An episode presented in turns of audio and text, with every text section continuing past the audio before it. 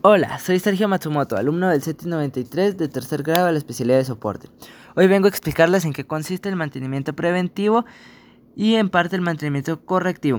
El mantenimiento preventivo consiste en dar mantenimiento a una computadora para evitar posibles fallos futuros.